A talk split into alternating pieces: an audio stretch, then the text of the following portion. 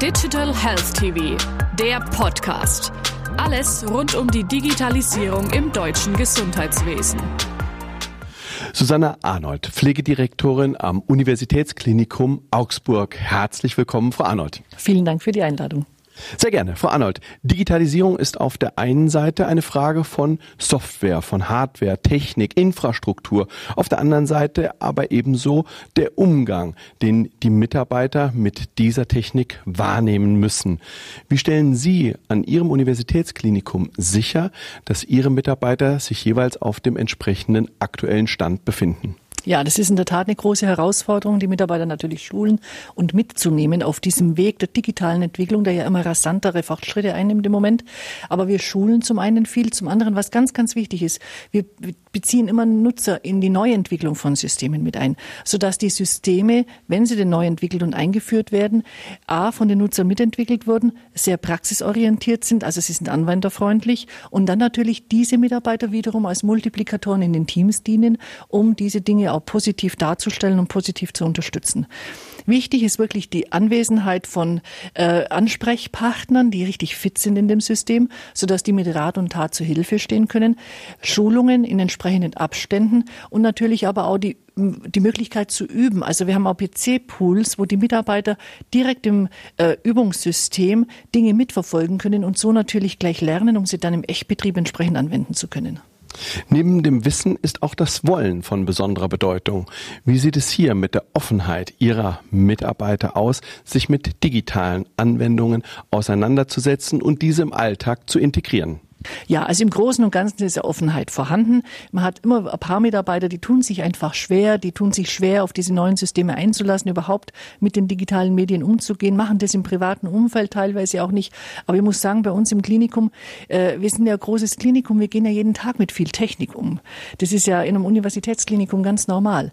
Und so sind die Mitarbeiter natürlich schon gewohnt, äh, mit solchen Dingen umzugehen und sich in solche Dinge auch einzuarbeiten. Und von daher kann ich sagen, für unser Klinikum ist die Offenheit groß.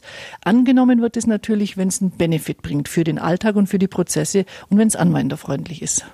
Welche Rolle kommt nach Ihrer Auffassung den Führungskräften in diesem Zusammenhang zu? Wichtig ist, dass die Führungskräfte mit gutem Beispiel vorangehen. Sie selber müssen natürlich diese Systeme anwenden und annehmen. Zum anderen müssen sie den Mitarbeitern den Freiraum geben, zu lernen, mit den neuen Systemen umzugehen. Sie müssen sie zu den Schulungen schicken. Sie müssen Workshops veranstalten. Sie müssen die Profis in die Station holen. Und wie gesagt, sie müssen auf der Station im täglichen Doing diese Dinge anwenden und positiv unterstützen. Und das natürlich interdisziplinär. Weil Krankenhaus besteht ja aus vielen Berufsgruppen. Da ist die Pflege, das sind die Ärzte, das sind die Therapeuten, das sind aber auch die Mitarbeiter der, der Logistik und, und die Mitarbeiter, die auffüllen. Auch hier haben wir ja digitale Systeme. Und wenn das gemeinsam getragen wird und wenn es gemeinsam fortentwickelt wird, dann wird das auch äh, äh, entsprechend angenommen. Aber da haben die Führungskräfte natürlich eine entscheidende Rolle, wie gesagt, äh, als Vorbildfunktion, das zu unterstützen nutzen, das positiv zu sehen, äh, Geduld zu haben mit den Mitarbeitern, dass es, dass es lernen können und dass sie die Zeit bekommen, das zu lernen und dann natürlich auch anzuwenden und die Systeme im Nachgang zu evaluieren und zu verbessern, weil das ist der nächste wichtige Schritt, weil wir wollen ja immer wieder besser werden. Wir hören, dass es in der Pflege immer eine Herausforderung darstellt, Menschen für dieses Berufsbild zu begeistern. Bietet die Digitalisierung hier vielleicht eine Chance, junge Menschen für diesen Bereich zu gewinnen und zu begeistern? Ja, natürlich. Also ich sehe durchaus eine Chance in der Digitalisierung, weil das macht jungen Menschen ja auch Spaß. Es macht ihnen ja auch Freude, mit solchen Medien umzugehen. Sie nutzen das privat und nutzen das natürlich dann auch beruflich. Schon allein beim Recruitment, bei der Gewinnung von Pflegekräften fängt dies ja an. Wir sind präsent in den sozialen Medien. Hier findet man die Mitarbeiter, hier spricht man die Mitarbeiter, ich will ja fast schon sagen, spielerisch an, äh, über entsprechende Webseiten, über entsprechend bewegte Bilder, über entsprechend kurze äh, Bewerbungsformate. Äh, und das ist schon der erste Schritt äh, in die Richtung, junge Menschen zu gewinnen, weil die sagen, jawohl, das ist ein modernes Klinikum, das geht um mit diesen modernen Techniken und so wird das Klinikum natürlich auch inhaltlich selber von den Prozessen gestaltet sein.